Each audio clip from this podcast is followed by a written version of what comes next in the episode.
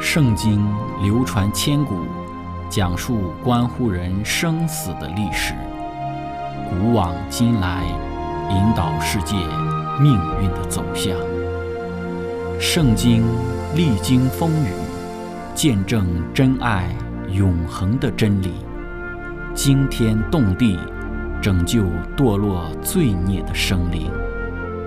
圣经荡气回肠。感动铁石心肠的生命，坚往之来，翘首以待基督的复临。希望福音广播电台圣经系列解经节目开卷有益，让我们翻开这本千古奇书，去领悟其中可以扭转人生的真理。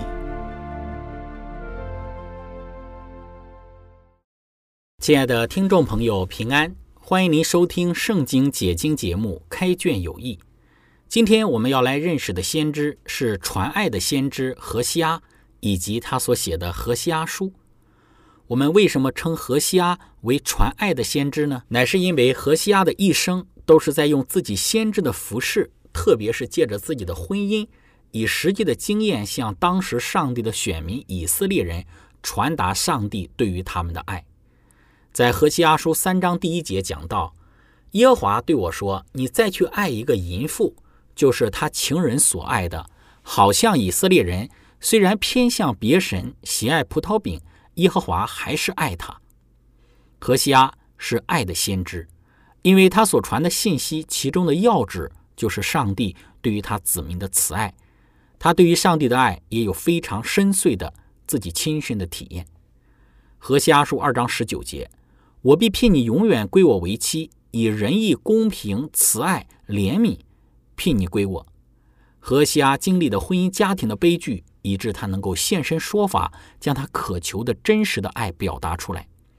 在他先知的意识当中，充满了上帝慈怜的情绪。何西阿书确实是眼泪的产物。在接下来的几次分享之中，让我们去认识这一位传爱的先知何西阿。今天我们要讲述的主要内容是有关何西阿先知的生平的简介，以及何西阿他所写的《何西阿》这一卷书。在开始分享之前，我们一起聆听一首诗歌：“亲爱主，听我祷告。”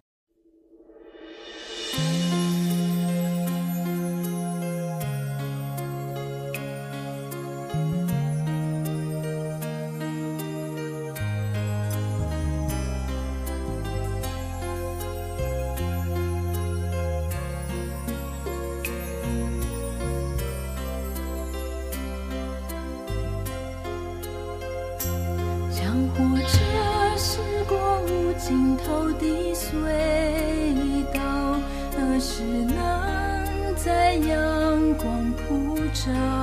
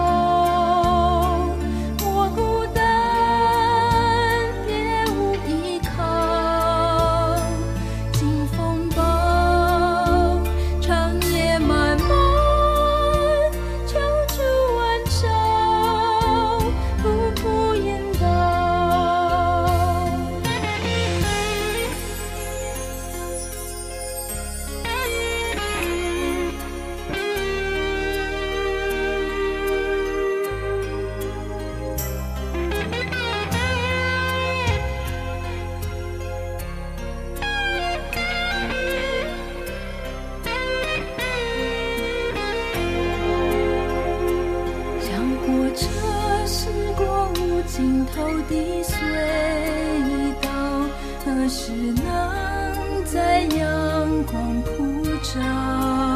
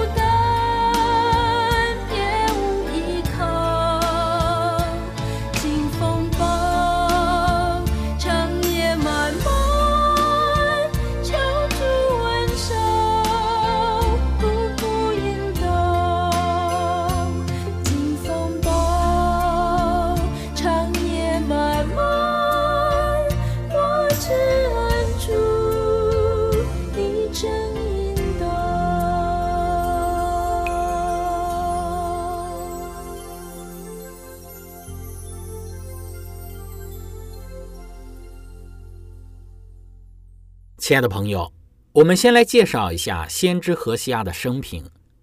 首先，我们要讲的是何西阿的蒙召。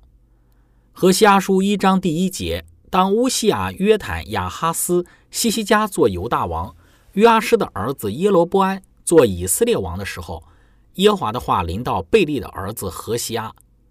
在圣经之中有两个叫耶罗波安的，以色列国的第一代的王朝的第一个王，以及以色列国的第十三个王耶户朝代的第四个王，他们的名字。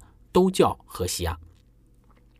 列王记下十四章二十三节，犹大王约阿施的儿子亚玛谢十五年，以色列王约阿施的儿子耶罗波安在撒玛利亚登基，做王四十一年。现在的这一个学者呢，通常称他为耶罗波安二世，用以区别第一个以色列王耶罗波安。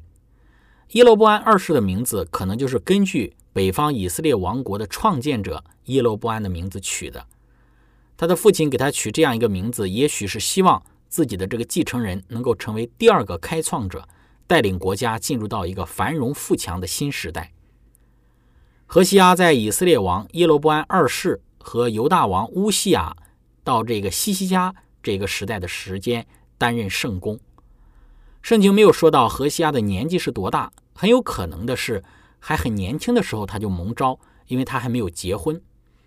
具体开始做服务的时间，我们不能够确定。何西阿书当中没有提及公元前的七百二十二年撒玛利亚的陷落，可见先知最后的信息乃是在撒玛利亚被毁之前发出的。因此，他服务的时间可大致的推算为从公元前七百五十五年，或者是再早一些，到公元前的七百二十五年，大约有三十年的先知生涯。何西阿采用表号向十个支派说明上帝复兴的计划，就是要使凡参加他地上教会的悔改的人，享受以色列人在忠于上帝时在应许之地所蒙受的福惠。何西阿名字的含义是他曾帮助，或者是主事帮助。摩西的助手名叫约书亚，原来他的名字也叫何西亚。以色列北国最后的第十九个王何西亚。也是同名的，何西亚应该在北国以色列居住了长久的一段时间，因为这本书当中用了许多北国的这个地方的方言。何西亚对整个献祭的制度了解也非常的透彻，很可能是祭司与祭司的这一个身份有密切的关系。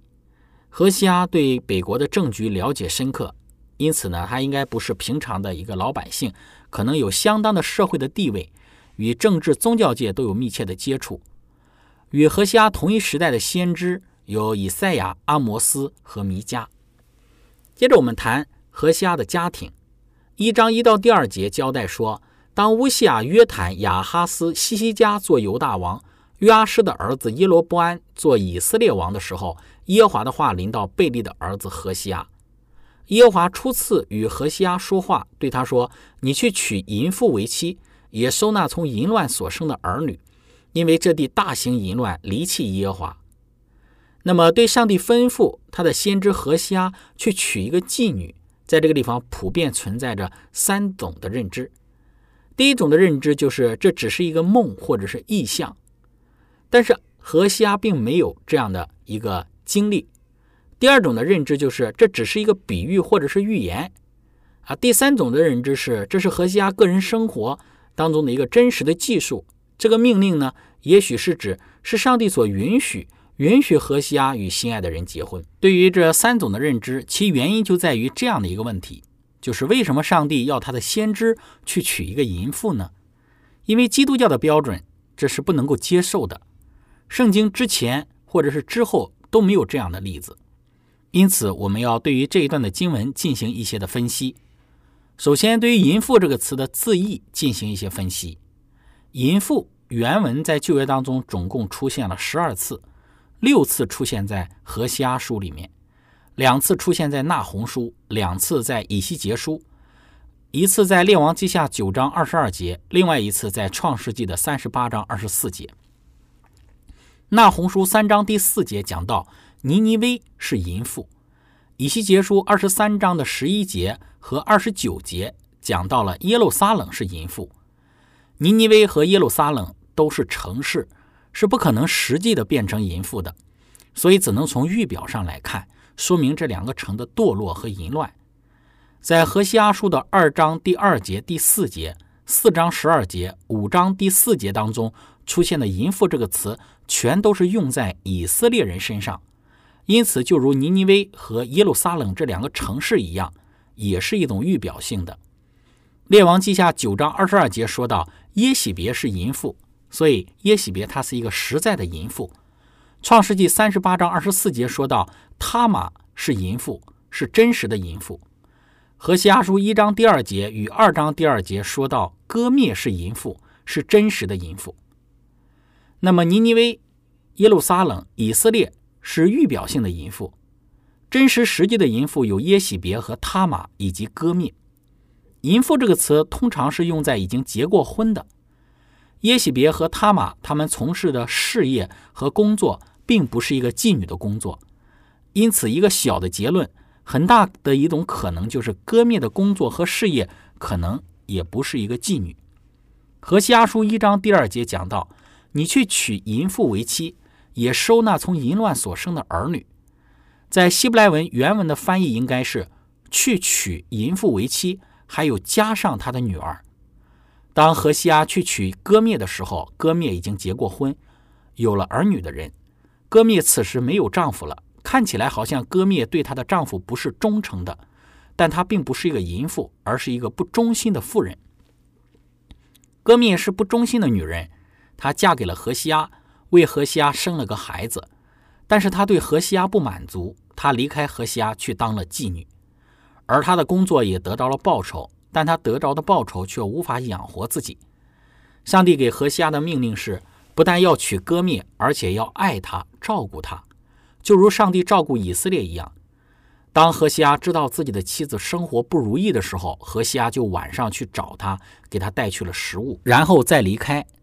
割灭清早起来，以为是他的客人给他的礼物，就去感谢他的客人，但是他却不知道是何西阿给他的。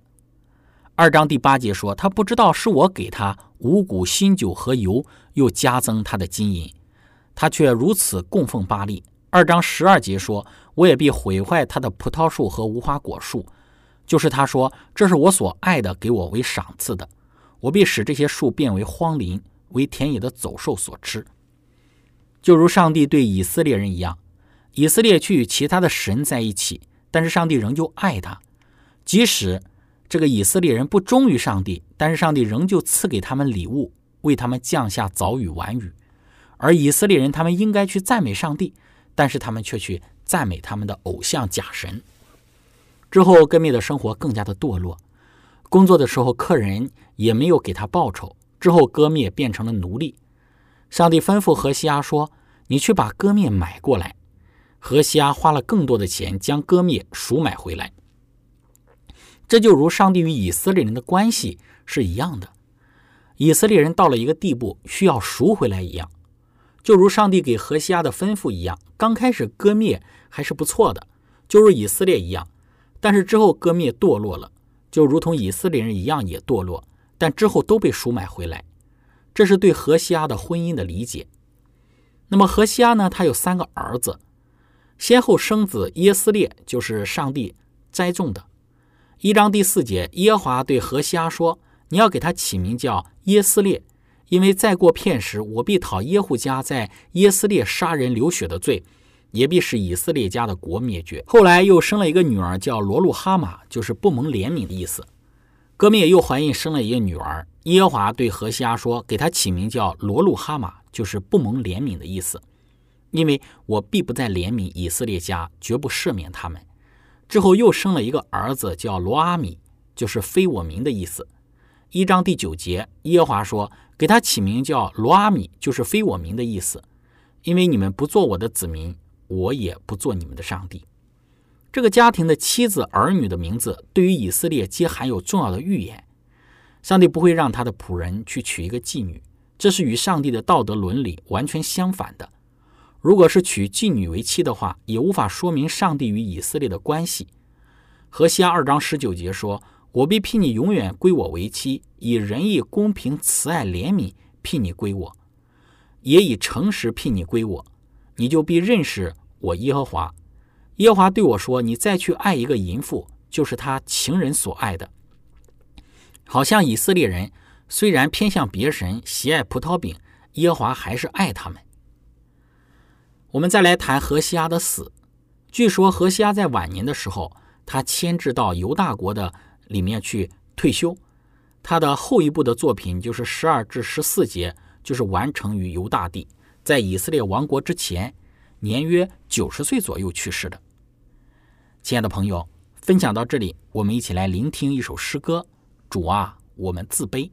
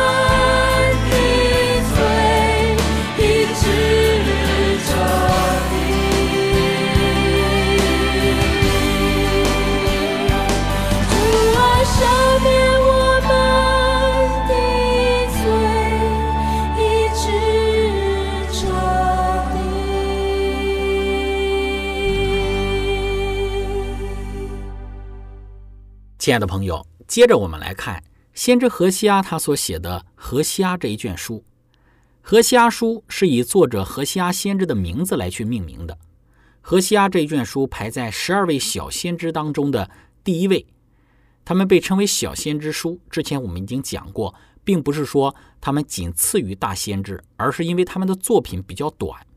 许多古代的希伯来人和基督徒的作者认为，小先知书们的作品。形成了一部书。鉴于各小先知书所涵盖的时间与我们在这个唯物主义、重商主义和社会罪恶时代有类似之处，这些先知书也带给我们今天有明确而重要的信息。何西阿这个名字，希伯来文的一个缩写，意思是耶和华已经拯救，或者是主是帮助。在何西阿书当中，何西阿首先以自己的家庭经验象征上帝与以色列的关系。用何西阿先知的家庭预指以色列的不忠，在一章二到第九节讲到何西阿的婚姻之后，讲到了他三个儿女的一个出生。上帝也在这个过程当中向以色列人传达上帝对于他们的这种的爱和怜悯。何西阿娶了一个不忠的一个妇人割灭，其实预指的是以色列人他们拜偶像的行为。同时，何西阿对于歌灭的爱也预指了上帝对于以色列人的爱。歌灭最后回归何西阿，也象征着以色列人回归了上帝。何西阿书三章一到第五节讲到说：“耶华对我说，你再去爱一个淫妇，就是他情人所爱的。好像以色列人虽然偏向别神，喜爱葡萄饼，耶华还是爱他们。我便用银子十五舍克勒，大麦一赫尔拜，买他归我。”我对他说：“你当多日为我独居，不可行淫，不可归别人为妻。我向你也必这样，以色列也必多日独居，无君主，无首领，无祭祀，无柱像，无以弗得，无家中的神像。后来以色列人必归回，寻求他们的上帝耶和华和他们的王大卫，在末后的日子必以敬畏的心归向耶和华，领受他的恩惠。然后四到第十章。”讲到了以色列罪恶的状况和将要受到的处罚，以及在这一段里面也有讲到对于罪恶的谴责，以及当时以色列整个民族的罪恶、祭司首领的罪恶，还有王室的罪恶。同时，何西阿也预言到了以色列这个国家所要遭受到的刑罚，以及他们愚蠢的依赖亚述将要导致到的悲惨的结局，以及他们后来要被掳到亚述，人口减少的。这样子的一个最后的结果，《何西阿书》第十章一到第二节讲到了以色列是茂盛的葡萄树，结果繁多，果子越多，却越增添祭坛；地土越肥美，就越造美丽的柱像。他们心怀二意，现今要定为有罪，耶华必拆毁他们的祭坛，毁坏他们的柱像。最后，《何西阿书》十一到十四章当中归纳了上帝对以色列的作为，《何西阿书》。十一章一节到十四章第九节讲到上帝对以色列的慈爱。十一章里头讲到了以法莲的忘恩和罪恶，以及与雅各的经历进行了一个对照。十一章的十二节到十二章的十四节，上帝对以法莲的刑罚。十三章的一到十六节，何西阿劝告归回以及完全救赎的应许。何西阿书十四章一到第九节，还有何西阿书十四章第四节讲到：“我必医治他们被盗的病，甘心爱他们，因为我的怒气向他们转消。我必向以色列如甘露，他必如百合花开放，如黎巴嫩的树木扎根。”亲爱的朋友，今天我们的分享就到这里。最后，如果您想与我们有更多的互动，您可以写电子邮件给我们。我们的电邮地址是 z h i c h e n g at v o h c 点 c n。感谢您，愿上帝赐福您。我们下次节目再见。